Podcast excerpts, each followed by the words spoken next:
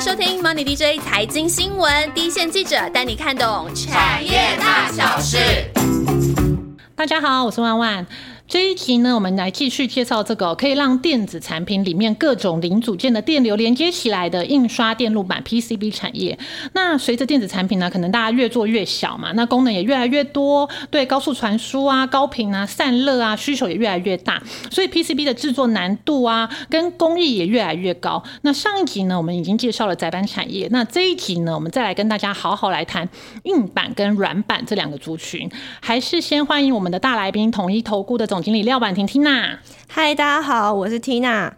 其实呢，台商呢的 PCB 产业几乎在所有的电子用品领域呢，我们都拿下全球第一。其实大家可能平常，因为可能大家很少接触 PCB 板，但是其实我们的那个市场的占有率都是蛮高的。譬如说，我们有全球的龙头臻鼎，然后全球最大的伺服器板商金相电，然后还有最最大的光电板厂商智超，还有最大的 NB 板厂商汉语博的，几乎所有的全球第一的板厂。都在台湾了，那在产量上呢，也是一直配合客户扩产嘛。那在值的提升上，是不是有一些动能？那我们可以先从硬板来谈起。好，呃。今天我们从这个应用面，上一集我们有聊到这个应用面，我们会挑像伺服器啦、像手机、像汽车，但是像 PC、像光电，台湾真的很大。对，可是呃。二零二三年，也许是受到库存调整的影响，然后还有就是，呃，平台比较没有太大幅的升级，对，所以手机呃 PC 跟光电，我们就会把它放在一边，对，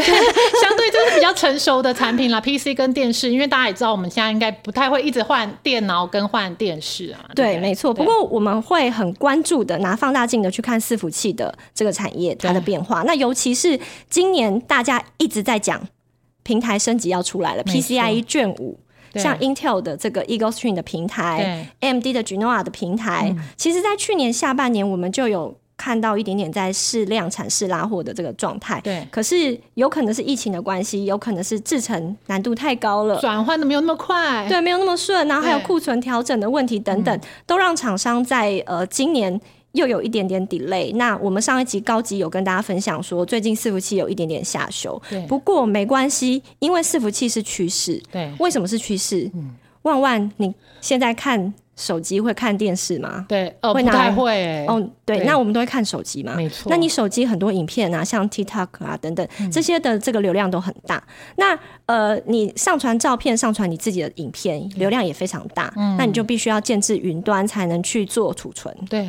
然后可能呃会有一些像 Google 啦、像呃 Meta 啦等等，他们会运用这些储存的数据，会去运算，然后会去做一些分析、分析推荐。对，这些东西也需要高速运算的设备，也需要一些 data center 的建制。嗯，所以呢，你的平台升级会让这些速度变得更快。没错，因为你也不想在脸书上面上传一个影片，然后等很久。没错，等一个小时我快疯了，这样子 对、啊。对，所以一定它的运算速度要一直要提升。对，那呃，你运算速度要提升，你回过来讲，你建置这些设备，你怎么样让速度传得更快，让资料流量过去的速度更快？你 PCB 就扮演一个很关键的角色，因为毕竟它是所有电子产品的血脉，有点像血管这个概念。嗯、那你血管越畅通呢，你流量流的速度就会越快。嗯、好，所以你你在做 PCB 设计的时候，你第一个关键就是材料，对我材料要让它的阻抗值越低，嗯哼，我的这个叫阻力越小，我传输的速度速度才会快。对你就可以想象一下，你在操场上跑步，如果是都是石石石头路，对，跟 PU 路还有水泥路，那个感受度就会有差。哦对，所以阻抗值会是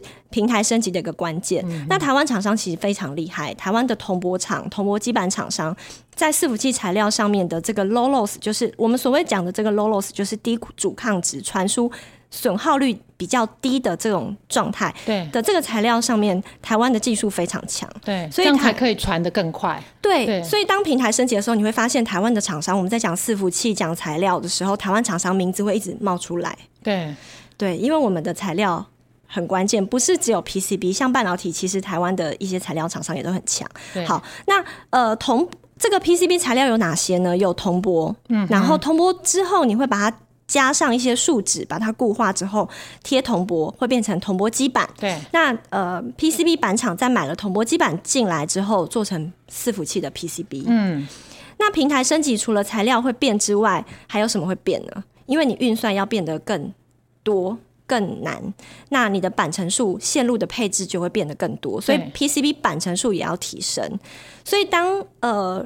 伺服器进入到 PCI 卷五这个时代，今年应该会发生，嗯，但是好像有点 delay，不好意思。哦对，但所是以总是会往那个方向走对，，对，没错，就是呃，本来说第一季就要量产了，那现在看起来延到第二季，甚至有些厂商说可能会下半年。但是就是量产之后呢，因为台湾厂商的关键角色，还有材料升级的状态，会让整个 PCB 的产值对，会提升。呵呵，对，所以，我们刚呃呃上一集我们有提到说，呃 PCB 的像 IC 载板啦，或对者是像 HDI 啦等等的产值，在二零二四年会提升，其实跟伺服器也会有一点关系。嗯，平台升级的关系，对，那呃，刚刚万万有提到说，台湾有全球最大的这个伺服器的 PCB 板厂，对，金祥项店，哈，然后另外的话，我们呃也看到这个铜箔厂商对金居，对，它在 PCI 卷四跟 PCI 卷五上，其实也几乎囊括了，市占率非常高，没错，哦对大概可能有七八成之类的。对，几乎是打败了日本厂商，对对，所以把它的市占率也有瓜分过来一些，这样子，没对，嗯错，那 CCL 就是我们所谓的铜箔基板厂商，像联茂啦、像台光电啦，这几年的市占率有在提升。对，其实，如果你把全球的这个伺服器的铜箔基板加起来，台湾有可能囊括了，也是接近八成。哦，对，对，所所以以在这材料上面，其实我们也是非常强的，对对那我们再来讲板层数，在上一个世代的时候、p c i 卷四的时候，板层数大概在十到十四成。对，可是当你进进入到 PCI 卷五的时候，板层数就会变到十四成到二十成。马上这个用量又提高了，对对，可能大家没有感受，但如果你想你你卖吐司，你卖十片跟卖十六片，你的单价一定会增加非常的多。嗯哼，那这个的话，换算到这些厂商它的营运状况，嗯就会比较有利。嗯哼，另外的话，就是因为材料规格升级，它的难度变高，对，那而且你市占率高，你又有话语权，所以利润率也会相对的比较肥厚。嗯哼，对所以就是能够来做这一块的厂商也少啦，所以价格竞争这个部分比较没有那么严重。对，没错。对，所以价格上啊，然后用量上啊，就变成是价跟量都有一些提升这样子。，对，嗯哼对，所以伺服器为什么我今天会拿来做第一个来跟大家分享，就是这一块的成长性跟呃潜力，我们认为会非常的大。嗯，那另外从伺服器往后看，下一个呃应用可能会是在 AI server。对，其实 AI server 它也是伺服器的一环，嗯哼哼只是它的运算会更更更深、呵呵更强。呵呵，对，就是说它用的晶片会更强大，所以它的板层数 PCB 的材料跟 PCB 的板层数都会相对的更更难跟更高，又算是伺服器里面又更高阶的产品对了，。升级版。对，嗯、a i server 这个概念，我真的是从这大概这一两年开始，厂商这边也一直在提说他们是，譬如说 AI server 的主要的材料供应商什么之类的，感觉未来也是一个是蛮成长力蛮大的一个市场这样子。对对，而且它的单价。会相对的比较高，嗯所以呃，我们可以密切的关注哪些厂商真正的切入 AI server，它的受嗯未来的、呃成长性，我们就可以期待。嗯哼，所以也是从铜箔基板这一块开始看嘛，就是 AI server 这一段。对，铜箔基板到呃 PCB 板厂、嗯印刷电路板厂、这两段都会受惠于 AI server 的呃市场起来。嗯哼，了解。我自己在跑线的过程中呢，我最近呢是常听到说台光电，还有提到他们在 AI server，他们的布局是非常的深。那刚刚说的伺服器厂商、伺服器板厂商的话，我想我们的龙头金像店，它在这个部分也应该是有一些布局这样对子。，然后另外的话就是最近蛮热的议题，就是美中贸易战嘛。对然后晶片禁售令有烧到浪浪潮，对，也是另外一个伺服中国的伺服器大厂。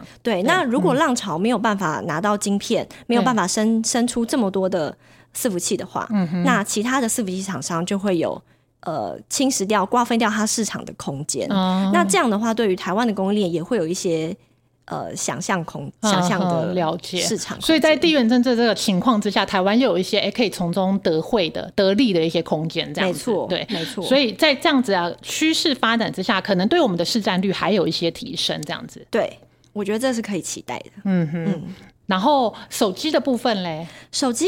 呃，我们在上一集有提到说，今年比较没有亮点，就是对比较 sad。对对，但是二零二四年呢，因为呃半导体制成的眼镜可能会往三纳米去走，对那 iPhone 呢会率先的把这个手机主板去做呃制成跟材料的升级。呵呵那我们其实，在二零二零年哦，两年前哦的 TPCA，我们就率先看到联茂对，在展场秀出了它的一个新的材料，叫 RCC。呵呵，RCC 不行，我们一定要科普一 下，它的中文是呃背胶铜箔基板。对，那它的特色呢？它的特色就是对，呃，传统的这个铜箔基板，它会有一个核心层，对，核心层之后你，呃，你拿玻纤布进来当这个核心层，然后用树脂去把它固化，嗯对那上下再贴铜箔，对，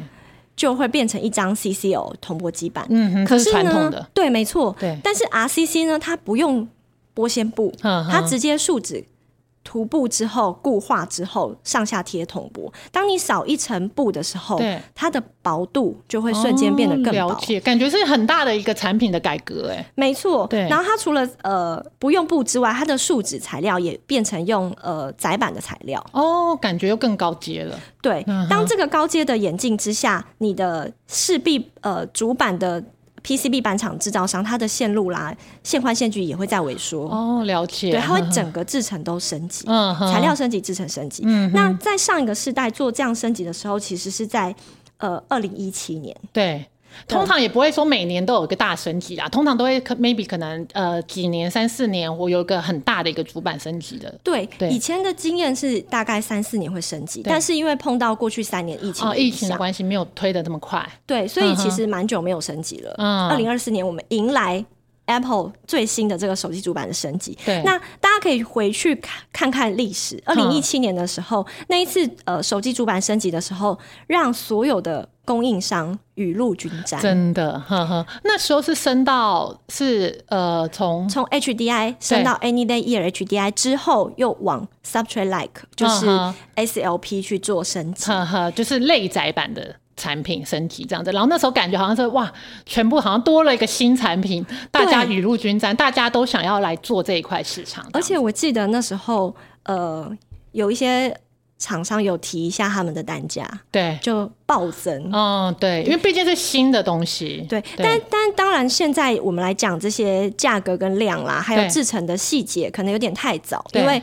可能连厂商都不知道那么 细，他们还在 try，对，还对，所在以配合客户当中。对，所以我们只是分享说有这个 RCC 的趋势，嗯跟我们从半导体的制成眼镜，我们可以推算说，呃，Apple 会换。嗯哼那我们现在看到的状况是，二零二四年有可能会有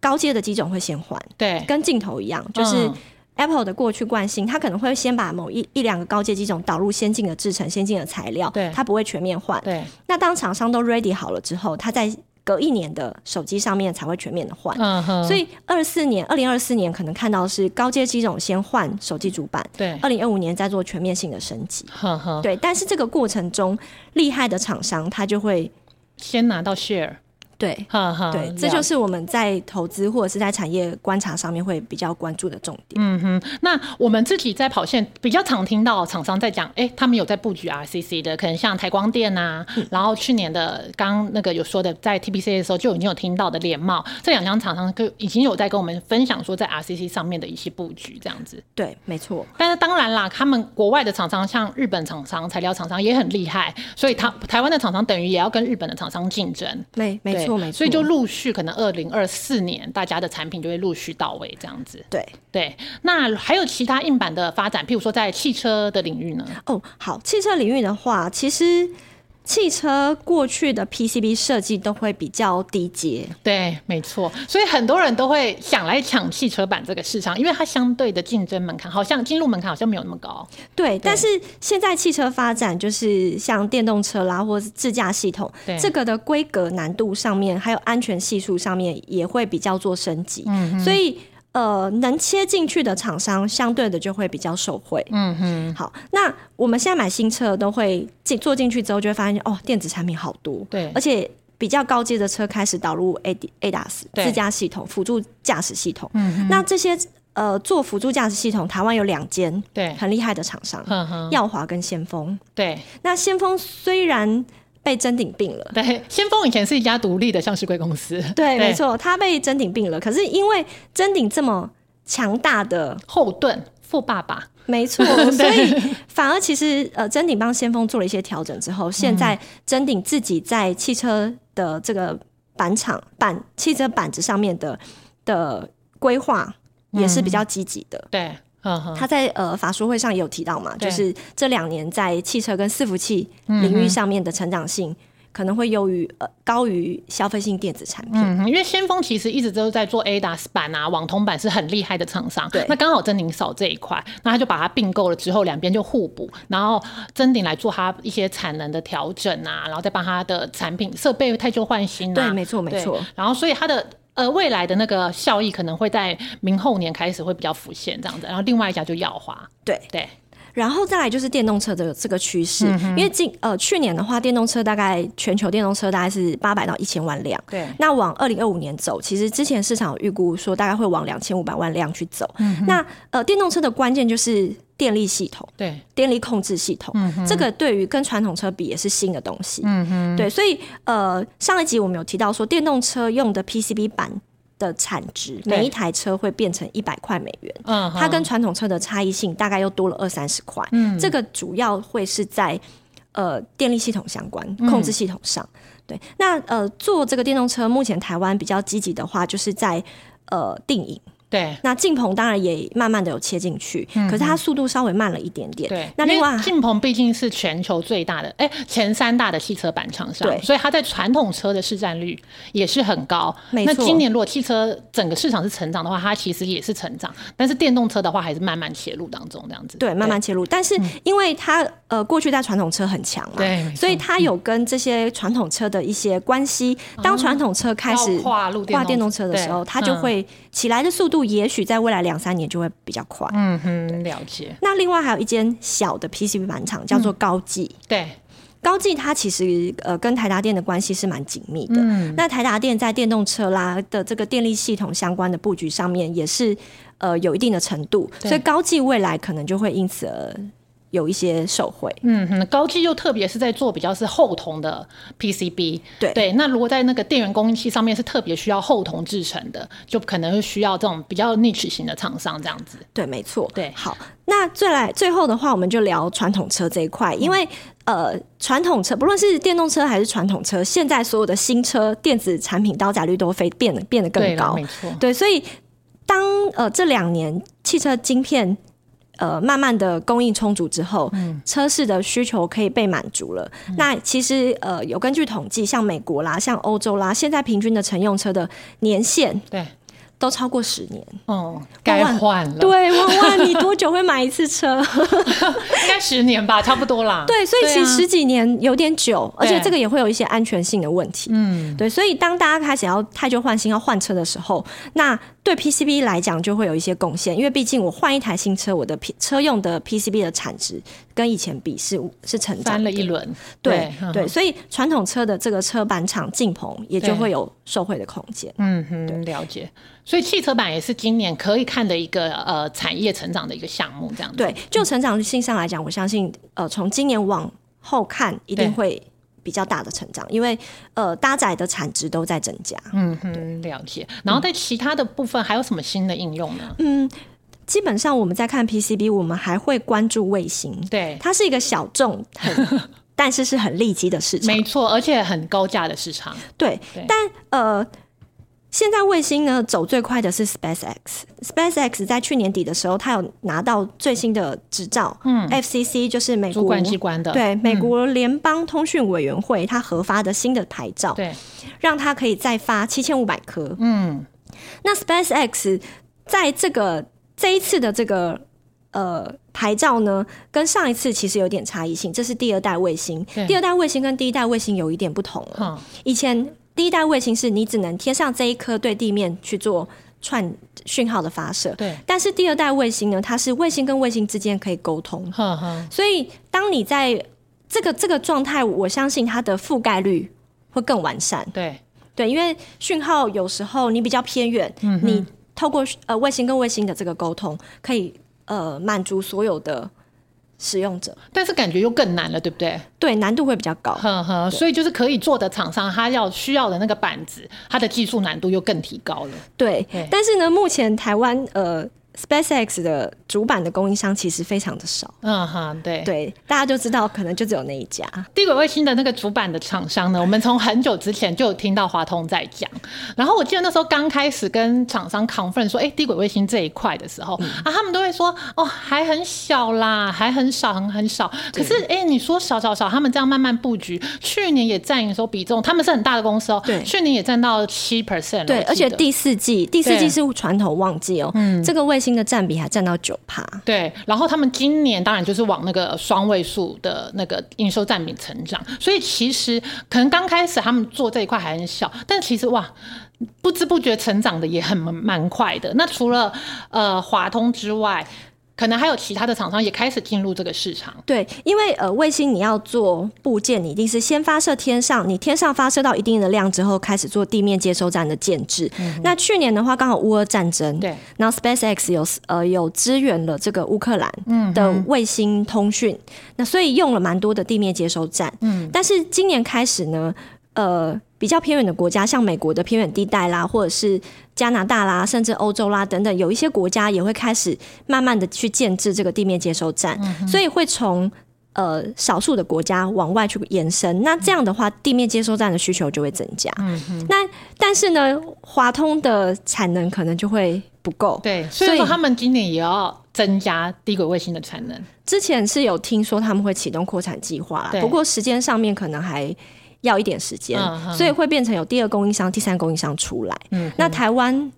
台湾真的蛮强的。对，所以台湾的话，我们呃除了华通之外，后来呃有开始在切入这个供应链，真的开始出货的。譬如说，我们刚刚有提到说，在那个汽车板做的不错的耀华，它可能算是第二供应商，然后晋鹏它也有在低轨卫星这边有一些琢磨。嗯，对，没错。那刚刚 Tina 讲了很多譬呃硬板上的应用，譬如说低轨卫星啊、汽车板啊，然后手机啊、伺服器之类等等的。那如果说回到软板呢，那我们知道说软板的应用呢，目前主要是以手机为主，但是手机又可以说是各个电子用品中功能进步是变化最快的，所以在软板这个部分，是不是也有一些新的技术变革呢？哦，好，其实手机的功能性没有太大幅的提升，嗯哼大概就呃，明年看起来，应该说今年，今年看起来手机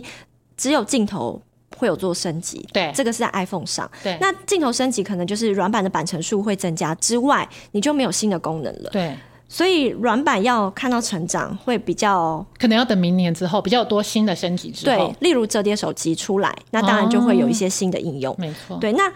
不过今年有个有个新的小亮点，对就是 AR VR 的装置。嗯哼 Apple 会推。嗯哼那这边的话，里面当然也会有搭载一些软板。嗯，那软板厂商之前在法说会有提到说，这个这个软板它的板层数会超过十层，哦所以它的制程难度。技术难度是比较高的嗯，哼那这个就会是一个小小的亮点。对我是我我听到之前呃，软板厂商也是说这个 AR VR 这一块他们应该都是不会缺席的，对，但是还没有那么快啦。就是毕竟这个设备你的销售量可能就是几十万台，顶多一百万台，所以它我们用小亮点来称呼它。嗯 OK，是没错，对那在如果在汽车上的运用呢？汽车上，呃，过去呃汽车的话，在传输讯号或传输呃指令的时候，都是用线束。对，但是现在我们有看到，呃，车厂开始要把软板导入去取代这个线束因，为毕竟现在车电电车用电子也太多了，对对，嗯所以软板厂商会多了一块新的市场。哈嗯哈，所以主要呢，我们看呃软板的成长呢，除了说如果说未来手机有大变革的话，这个会是一个成长。那另外呢，今年的小亮点 AR、VR，其啊他的呢，就是在用在汽车上面软板的成长，可能也是未来的一个呃蛮不错的成长动力。对，没。错，那其实呢，PCB 我自己跑，我真的觉得，哎、p c b 真的很像一个一大串葡萄串，就从上游到下游，对 对，超大一串的。所以如果说以法人观点的话呢，你们平常的选股逻辑在 PCB 看这个产业怎么看？像去年过去两年产业大好嘛，你们是突然景气去年下半年开始反转。那如果说景气好或是景气坏的时候，譬如说你们的选股逻辑是譬如说呃上游优先于下游布局呢，还是通常你们会怎么样来看你们这个操作上的那个方向？ OK，呃，如果景气很好的时候，大家会抢建库存，对，所以通常那个时间点的话，会上游优于下游。嗯，毕竟上游的量好像是比较产量不像下游这么开的这么大，对，所以上游就会有一个供需失衡、供需吃紧的状态。对那呃，再加上他们会涨价，对，所以通常在二零二零年的时候刚开始上去的时候，会发现上游原物料在涨价，嗯然后上游的这个报价也在涨。对，嗯，所以那时候是上游是最有甜蜜点的时候，对嗯哼，那当然进入到比较稳定期的时候，我们就会去看应用端。嗯，所以就像我们刚刚讲的，伺服器好，汽对车好嗯哼等等，或者是有什么呃设计结构的变革，像手机等嗯等，二零二四的变革，这个会是在比较成平时期的时候我们会关注的重点就。看它下游应用市场的成长动力是怎么样，对，支那不支撑撑得起来未来的我们 PCB 的成长这样，没错，嗯但不好的时候就要比较偏防御。嗯哼那防御的话，我们就会用直利率来选哦，了解。所以你们的选股也是有一个脉络可循，景气好的时候可能上游上游优于下游，然后几呃稳定的时候就来看产品面，对技哪术些变产革品面对，还有技术变革有没有升级的一些需求。那如果说景气真的大家都很不好的时候，我们就比较偏防御，然后看值利率。那如果说以过去呃 PCB 的值利率的表现来看的话，龙头厂商因为其实 P 呃去年的获利都还不错嘛，譬嗯如说臻鼎啊、建鼎啊、华通，去年获利都还蛮好的，所以今年看起来呢，他们的值利率大概都有五趴以上的表现，所以也对算是相对比较有防御、比较具保护色彩的。对，没错，对，那另外一个 PCB 最近很常在提的一个话题就是供应链的转移，刚刚 Tina 有讲到，主要是呃泰国跟马来西亚很多厂商开始在讲说，哎、他们可能为了因应客户需求，要开始做一些海外生产据点的分布。那你们自己怎么来看呢？ OK，其实呃厂商要选择那个地方，他一定会把上下游都想好。对，所以我们目前要有个生态系，我不能对我板厂下过去，然后上游没有材料来。对，没错。对所以我会发现，我们有发现说。不，大部分的 PCB 板厂都选择在泰国。嗯，为什么？因为现在泰国有很多组装厂、汽车厂，哦，对对，所以嗯当他们过去的时候，这两呃，可能 PC 的组装或者是 Power Supply，就是嗯电源供应器的组装，还有汽车这一块，它就可以就近供应。对你不用再增加运输的成本。嗯哼，对。那马来西亚的话，其实也有聚落成型，但它比较偏向是半导体的聚落。嗯，所以我们有看到早期的时候 e b d a n 就是日本最大的载板厂，对它已经在马来西亚有设厂。嗯哼那我们就可以密切关注台湾的载板厂未来会不会也有往这个方向去。嗯哼，了解。所以最主要就是这两个国家可能会是未来的一个台商过去的一个趋势，这样子。对。 OK，那我们这两集呢，就介绍了 PCB 三大不同的产品面，因为技术的演进啊，产生什么结构性的变化。过去呢，好像大家可能觉得很传统哦，就很简单的印刷电路板产业，其实现在的技术含量也很高。那除了产品本身的升级之外，今年 PCB 还有哪些热话题？可能会像过去，比如可能我们一直在谈到的低轨卫星啊、元宇宙啊，这些会持续发酵之外，还有没有什么议题我们可以持续关注的？呃，我觉得伺服器这一块对一定要密切关注。虽然现在是走下修的循环，对，对，可是当新平台只要正式的，大家如果翻开媒体报纸，看到很多，哎、新平台出正式出货喽，开始上修喽，那这一块就会是需要非常关注的点。对，尤其是刚刚又说的更高阶的 AI server 这个部分。是，嗯哼，了解。那在这两集讨论下来呢，发现 PCB 真的是一个产业很大，那不同的次族群又很有趣，一直都会有新应用、新市场啊，或者是新技术的导入。那我们这两集呢，就用技术的角度来切入，来看有什么样的新趋势会是未来的发展重心。那台湾的厂商又有什么亮点？还有什么可以不可不知的热议题？除了跟听众朋友分享呢，我自己也受惠很多。今天就再次谢谢 Tina 的不藏私大放送。谢谢谢谢万万的邀请。那接下来呢，我们就进入我们的回复听众留言时间啦。这周我们一样还是在进行留言赠票的活动哦，已经有看到一些听众朋友有留言了。那上集没听到的朋友还有机会哦，只要在 PCB 的这两集节目，在 Apple Podcast 平台或是 Mixer Box 平台之下留言，回答国内五 D 体感游乐设备大厂的名字。那这个厂商呢，也是最近我们在 DJ 咖啡有去采访过哦。那我们就会抽出幸运的听众，那赠送两张他们产品，也就是这个五 D 体感飞行剧院的门票。那大人小孩都非常适合去玩一波哦、